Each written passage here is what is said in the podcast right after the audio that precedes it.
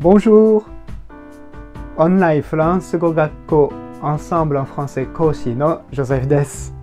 今日もとっても役立つフランス語の表現をご紹介しますね。お金はフランス語で様々な言い方がありますが、話し言葉でよく使うお金という表現をご存知ですか？です。で、す。で、す。です。と言います。すは5センチにあたる昔のお金の単位です。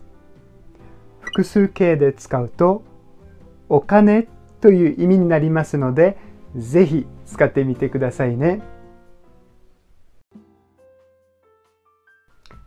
さて、もっとフランス語を勉強したいという方は、アンサンブルのレッスンでお待ちしています。あ、très bientôt!